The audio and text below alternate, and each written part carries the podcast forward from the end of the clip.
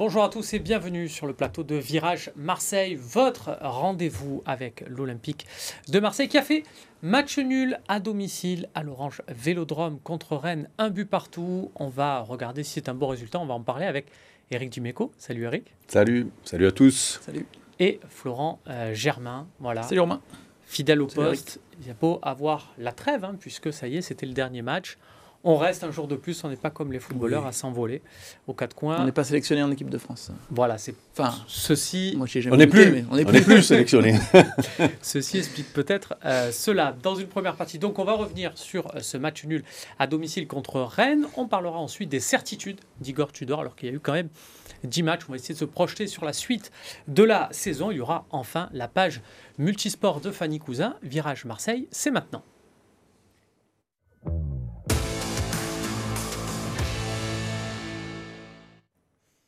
Alors, est-ce vraiment un si mauvais résultat que ça? Je m'explique, il y a cette fameuse formule qu'on peut se sortir, qu'on a pensé, qu'on a eu en tête.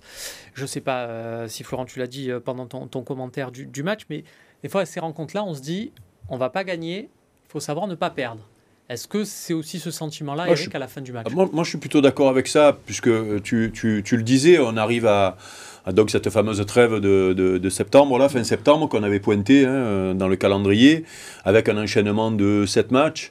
Euh, et euh, on peut tirer un premier bilan. Et c'est pour ça qu'au moment d'analyser ce, ce match-là et ce résultat-là, on est obligé de regarder un petit peu euh, ce qu'a fait l'OM globalement sur euh, toute cette période qui a été un petit peu folle.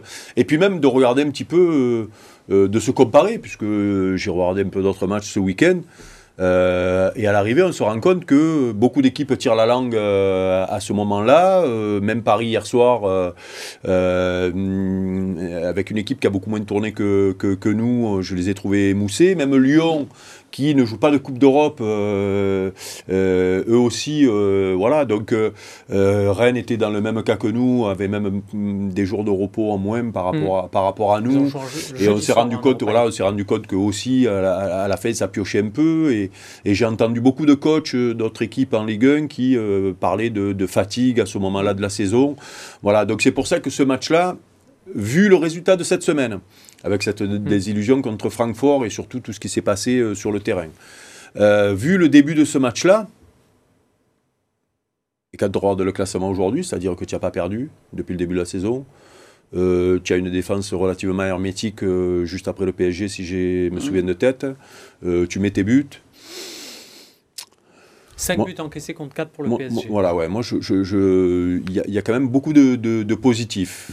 Est-ce que le risque, c'est pas, Eric, à ce moment-là, parce qu'on l'a beaucoup dit l'an dernier avec le fameux on ne peut pas critiquer, on est deuxième, eh, est-ce qu'on va juste- pas un peu s'endormir sur ce Non, non, non, non, non, mais, non, crainte. mais justement, moi, j'allais, j'allais revenir sur cette formule parce que euh, l'an dernier, on a confisqué un petit peu les débats euh, Mm. euh, à cause ou grâce à cette deuxième place. Eh ben, j'aimerais que ça tienne encore un peu parce que là, il n'y a que 10 matchs. Si on commence, euh, alors qu'on est deuxième, euh, à, à- à tout désinguer pour deux matchs moyens dans la semaine, euh, voilà, ce ne serait pas honnête par rapport à ce qui s'est passé l'an dernier. Maintenant, Bien sûr qu'il y a des constats à tirer, on le fera peut-être en deuxième partie pour l'avenir. Mais moi, si comme ça, là, à, à froid, Hmm. si je regarde l'enchaînement des matchs, avec ce qui s'est passé à l'intersaison, mais je signe tout de suite, moi, Par si contre, tu me on, dis. hein. on fait volontairement un débat en oubliant la Ligue des Champions. euh, C'est volontaire ou Parce non, que, non, parce non, que ça moi, moi, le goût de la semaine, là où il y a un goût amer, c'est parce que tu as deux, allez, deux petites contre-performances. Enfin, une très grosse en Ligue des Champions, cette défaite contre Francfort. Mhm. Je sais qu'Eric euh, a bien dû s'agacer aux commentaires, euh, même si bon. euh, oui, j'ai souffert. J'étais à la radio, donc j'ai pas pu tout entendre, mais euh, j'ai eu quelques retours. Donc, euh, faut pas oublier que c'est ça. Et, et moi, c'est euh, ce, ce double match là, enfin Francfort, cet enchaînement Francfort-Rennes, qui me laisse un peu des regrets parce que j'ai pas reconnu euh, l'OM du début de saison. Alors après, quand on prend dans la globalité, euh, 100% d'accord avec Eric. Enfin, c'est un très bon début de saison de l'OM. euh, Marseille deuxième, euh, Marseille invaincu en championnat, etc. Après, voilà, on sent que ça fatigue. Euh, on sent aussi que les équipes euh, commencent un peu à, comprendre qu'à l'OM, si tu bloques les côtés, euh, ça peut le faire. Donc, euh, moi, j'ai vu ce constat-là deux fois. Enfin, Eric en parlera mieux que moi, mais je trouve qu'on est un peu plus euh, prévisible et, et ça s'est vu surtout contre Francfort. C'est étonnant ça parce Donc moi, que cet enchaînement, il me, il me- il me laisse un petit, un petit goût de- d'inachevé sur cette belle période et ce bon début de saison. si on va pas rentrer dans du technico-tactique pur et dur, mais quand même, euh, à chaque fois, à chaque match, j'ai l'impression que plus ça va, plus on dit les équipes ont trouvé comment euh, perturber l'OM et, les couloirs, mais à chaque fois ils mettent en, place des choses différentes. Par exemple, la Rennes avait vraiment cette ligne de 4 très offensive pour essayer de faire reculer le, bloc marseillais. Francfort avait, avait choisi une autre, une autre stratégie. Donc, est-ce que c'est pas à chaque contre-performance où on ressort les, les, mêmes trucs en disant oui, tu dors est trop prévisible ou autre? Il y a peut-être aussi, je sais pas, Eric, c'était pas ton poste, mais pas loin, mais euh, tu étais peut-être moins piston, enfin plus latéral, on va dire, mais on sent quand même qu'il y a de la fatigue sur les côtés, euh, notamment les deux. Euh, mm. Enfin, Jonathan Klaus, il a l'honnêteté en plus de le dire. Et en plus, il les cache, moi j'adore, il dit, vous savez, moi c'est nouveau, j'enchaîne tous les trois jours, va falloir que je m'adapte, que je bosse. C'est vrai que pour lui c'est nouveau, hein, parce que bon, quand tu joues. Donc on sent cette fatigue là aussi sur les côtés, et puis Nuno Tavares en Ligue des Champions euh, bah, c'est pas, le même, c'est pas le même qu'en Ligue 1 bah, C'est pas que c'est pas le même, c'est qu'il montre dès qu'en face il y a du répondant mm. et qu'il y a un peu plus de qualité, il a montré. Donc, euh, ça soulève quelques petites questions. Je dis, il n'y a pas d'inquiétude, hein, mais tu peux pas te dire après cette semaine-là, après la défaite en Ligue des Champions, qui quand même est une grosse contre-perf parce que tu pensais que tu allais trop lancer contre Francfort. Et Rennes, moi, le petit regret, c'est que je pense quand euh, enfin, j'ai la naïveté de penser que quand Gendouzi va égaliser, je me dis ils vont le faire. au forceps, vélodrome, ambiance, etc. Donc j'ai un petit regret qu'il n'y ait pas eu de vraie occasion euh, pour, aller, pour aller chercher la victoire. Mais du côté de Rennes aussi, on a senti en fait que Rennes, à l'heure de jeu, fait rentrer euh, Maillère et Souleymana pas n'importe quoi quand même. Hein. Ils avaient un banc. Et puis euh, Doku, c'est un bon joueur aussi. Enfin... Bah, c'est 60, 70 millions d'indemnités de transfert, les, les 4 joueurs qui sont tu... rentrés. là, pardon. Là où, euh, bien sûr, que je te suis sur la semaine qui a été euh, douloureuse, alors surtout en, coupe, en, coupe, d'Europe ah. mardi soir, ouais.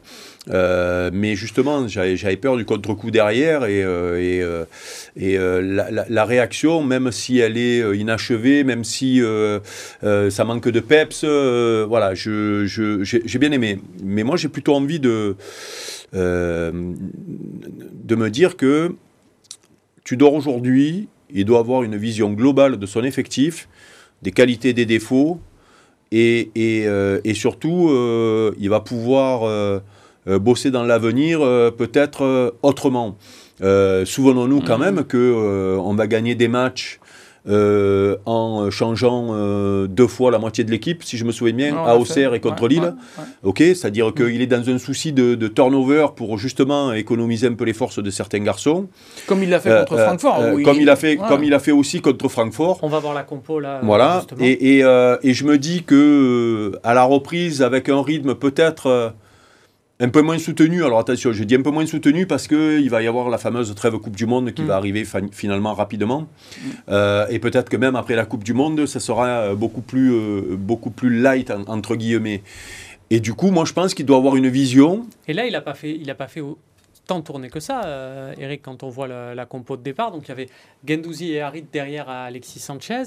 par exemple, Jonathan Klaus, on l'a dit, qui, le dit, qui joue tous les trois jours. Ben, il a, il a pas derrière, Romain, il n'a pas de solution parce qu'il y avait des blessés. Derrière, d'accord. D'ailleurs, il y avait Caboret qui aurait pu entrer en. Très bon match. quand on dit il fait tourner, quand il, dit, euh, il fait tourner par rapport à mardi. Euh, il, y, il y en a quelques, quelques-uns. Voilà, il, y a, il, y a, il, y a pas, il y a peu de joueurs qui ont, qui ont fait les sept matchs euh, mm. consécutifs tous, les, tous les trois jours. Mais moi, je pense qu'il y a, il y, a, il y a des leçons à tirer de ce ces 10 premiers matchs, euh, non, c'est pas 10 premiers matchs, c'est euh, 8, plus 2. 8 plus 2, c'est ça, ces 10 matchs-là. Je pense qu'il a une vision de son effectif et de ceux qui peuvent jouer dans son dispositif et ceux qui euh, seront là pour euh, rendre service. Voilà, on a vu cette semaine que Gerson et Payet, peut-être que dans son dispositif, avec ce que ça demande, ils pourront pas être là aussi souvent qu'on le pensait. Il a peut-être même euh, couper euh, le débat euh, paillette ou pas paillette. Souvenons-nous, la semaine mmh. dernière, c'était la semaine dernière, Flo est arrivé en disant il est agacé parce que chaque conférence de presse ou chaque fois qu'il y a une conférence de presse, on lui pose la question sur paillette. Je pense qu'on va plus lui, poser la question derrière. Bah tiens, on va l'écouter Igor Tudor et effectivement, il n'y a pas eu de conférence de presse d'après-match, il n'y a pas eu de questions sur Dimitri Payet. On s'attendait à ce type de match contre une équipe forte. On a poussé pour gagner le match. Malheureusement, nous n'avons pas réussi à le faire. Il y avait aussi un problème avec le terrain aujourd'hui. J'en ai parlé avec les dirigeants du club. Quand on essaie de vite jouer de derrière, ça pose problème.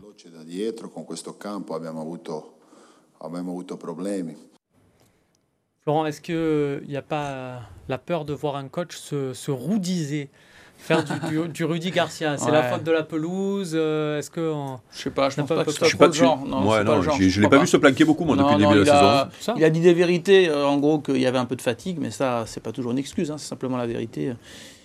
Et sur les choix de ce match, il y avait pas ce groupe enchaîné. mieux à faire parce que par exemple un, un Gendouzi qui sort, alors c'est évidemment c'est très facile de, depuis mon siège en tribune de mmh. presse de dire ça, mais un Gendouzi qu'on avait fait souffler euh, sur le match précédent, euh, de le voir sortir. Euh, bah, moi, j'ai pas compris, je, dis sincèrement. C'est étonnant. J'ai eu la même réaction que toi. En plus, quand on commente le match, on a souvent le petit pari de se dire mm. tiens, on voit qui va entrer, allez, vas-y. Tu, tu, faisais, tu faisais comme moi devant la télé, moi je sortais vers tout pour, pour mettre Gendouzi plus bas. Et pour, on est pareil.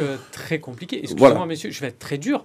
Mais si on me dit c'est pas Jordan Verretou, c'est Kevin Strottmann qui était sur le terrain, je n'ai aucun contre-argument. Non, non, mais c'est pour ça que non, mais sur, je, te, autant, je, te, trouve un peu dur. On a, on a, on a vanté. Je te trouve euh, même clément envers Kevin Strottmann. C'est ça qui on, on, a vanté la gestion de l'effectif, voire les changements de, de, de Tudor euh, depuis le début de la saison. Cette semaine, c'est vrai que sur le match de mardi soir. Hmm quand il sort Alexis, alors qu'il fait rentrer les deux, euh, les deux, euh, euh, les deux bah, joueurs percutants derrière, je, et en plus on voit, on voit qu'il y a l'occasion de Luis Suarez derrière. Mmh. moi, moi, je suis au commentaire, dans ma tête, je le dis pas, mais mmh. je me dis pour, pourquoi c'est pas Alexis qui est sur le terrain à ce moment-là, que l'autre il se tape du pied droit sur le pied gauche. Donc voilà. Donc, non, mais, non, mais voilà, c'est vrai qu'il y, y, a eu quelques choix, notamment dans les changements, pas sur les compositions d'équipe, parce que, mmh. je le répète, la contre Francfort avec Payet, Gerson, sur le terrain, tout le monde l'a réclamé, cette composition mm. d'équipe.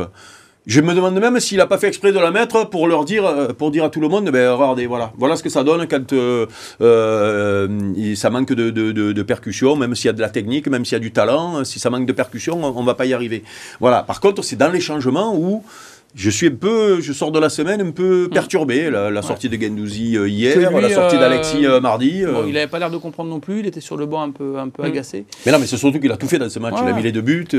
C'est ça. Il faisait tout. Euh, et, c'est vrai, euh, c'est vrai que peut-être ça relance une théorie euh, chère à, un ami, un compagnon de route de Virage Marseille, Roland Courbis, des fois aussi un entraîneur quand il joue tous les trois jours il peut être un peu plus fatigué et être un peu moins inspiré dans ses choix. Juste avant de finir cette partie, on va regarder le classement et vous voyez qu'il y a déjà un petit trou de fait entre les quatre euh, premiers et le cinquième qui est euh, ah. Monaco. Voilà, il y a Lyon qui est encore un peu euh, derrière. Vous voyez que alors, ça va rien dire, mais ça veut rien dire effectivement à cette période de la saison, mais c'est appréciable. On va passer, on va se projeter avec la deuxième partie tout de suite.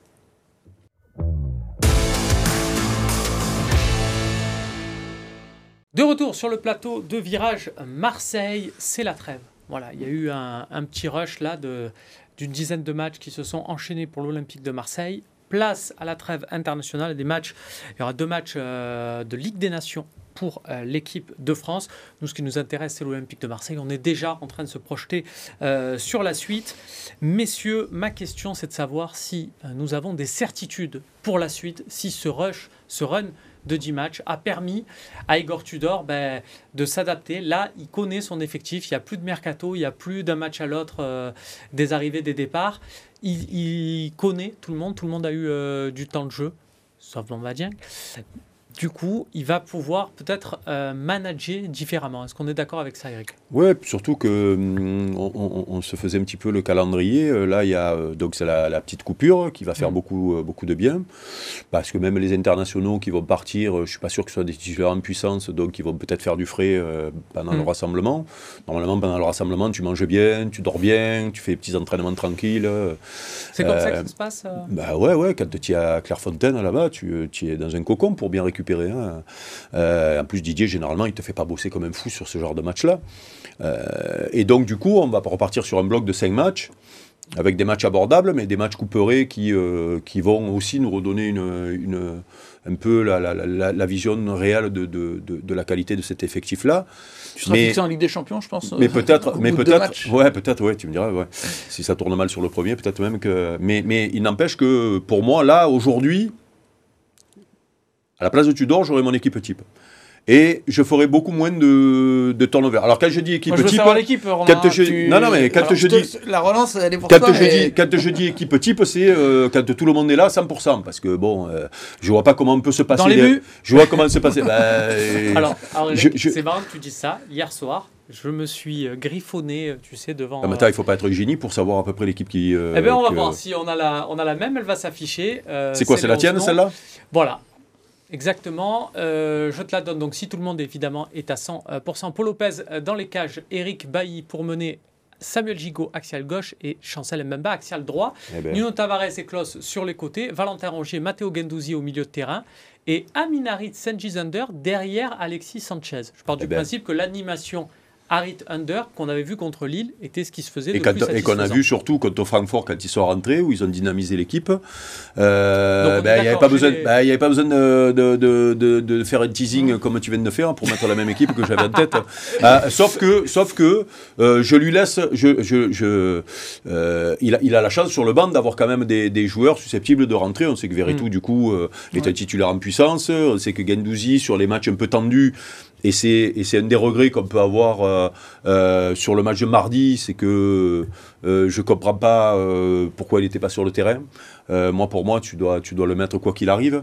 Donc ça veut dire que tu as une variante dans, dans, ce, ce dans, dans, ton équipe en fonction de l'adversaire que tu, tu vois. Par exemple, quand tu vas aller à Paris, je pense que Gendouzi va être sur le terrain avec deux autres milieux de terrain.